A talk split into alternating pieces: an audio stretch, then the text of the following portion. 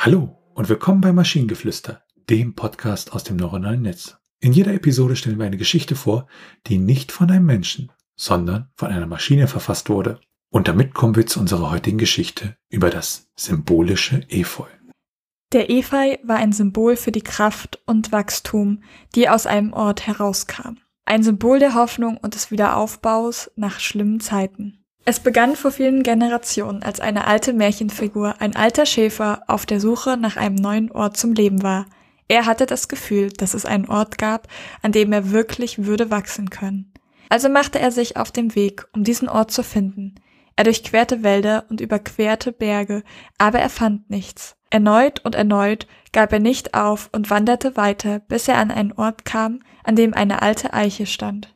Der Schäfer wusste, dass Eichen ein Symbol für Beständigkeit und Fortschritt waren. Er beschloss, an dieser Eiche zu warten, bis er einen Ort finden konnte, nach dem er suchte. Er wartete und wartete, und schließlich begann Efeu an der Eiche zu wachsen. Tag für Tag, Woche für Woche und Monat für Monat wuchs das Efeu höher und höher. Der Schäfer beobachtete fasziniert, wie der Efeu die Eiche umschlang und sie mit einem grünen Mantel bedeckte. Der Schäfer wurde sich dann bewusst, dass der Efeu ein Symbol für seine Reise war. Er hatte seinen Ort gefunden, ein Ort, an dem er sicher und geborgen war. Er begann dann, das Efeu als Symbol für die Kraft und den Wachstum zu nutzen, die er auf seiner Reise gefunden hatte. Als er schließlich an seinem Bestimmungsort ankam, wurde Efeu zu dem Symbol des Wiederaufbaus nach schlimmen Zeiten und er ließ es überall dort wachsen, wo er hinging.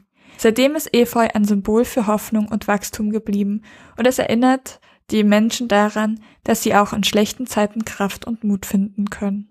Ja, wie war das damals im Garten Eden mit äh, Adam und Efeu, ne? okay, ich habe da viel dazu schon gehört, aber Adam und Efeu hatte ich, das ist mir neu.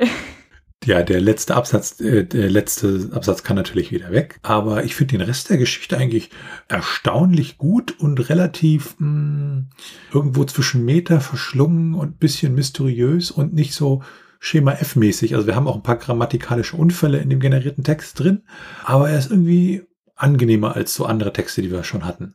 Ich habe halt, was mich so ein bisschen stört, ist, dass wir mehrfach irgendwie diesen Bezug zum Symbol haben. Also ich würde es halt anders schreiben, logischerweise. Ich würde halt zwar immer diesen Bezug haben, aber ohne es tatsächlich zu nennen. Aber wir haben hier ja mehrfach die Nennung als das, das Symbol, also ein Symbol. Und das macht so ein bisschen für mich kaputt, würde ich tatsächlich sagen.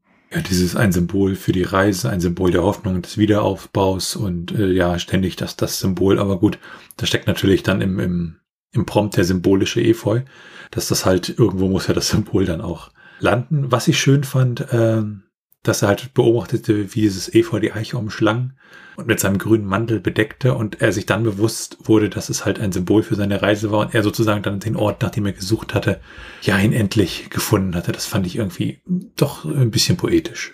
Das stimmt. Und er muss da sehr lange gesessen haben. Also ich weiß nicht, wie schnell Efeu wächst. Ich weiß, dass es eigentlich relativ schnell wächst, aber trotzdem muss das ja eine halbe Ewigkeit, muss der da einfach gesessen haben. Ja. das gut steht ja auch da Tage, Wochen und Monate. Naja. Stimmt. Siehst du, du musst gar nicht wissen, wie lange er da saß. Das steht im Text. Cool. Man sollte vielleicht ihn nicht nur vorlesen, sondern ihn auch lesen. Wie war das in der Schule? Lesen und verstehen, ne? Ja. Und wenn ihr Ideen oder Stichwörter habt für eine Geschichte aus der Maschine, zum Beispiel über das eckige Ei des Kolumbus, dann schreibt uns eure Ideen per E-Mail an info.t1h.net oder über das Kontaktformular auf der Webseite. Bis zur nächsten Episode von Maschinengeflüster. Bye bye. Tschüssi.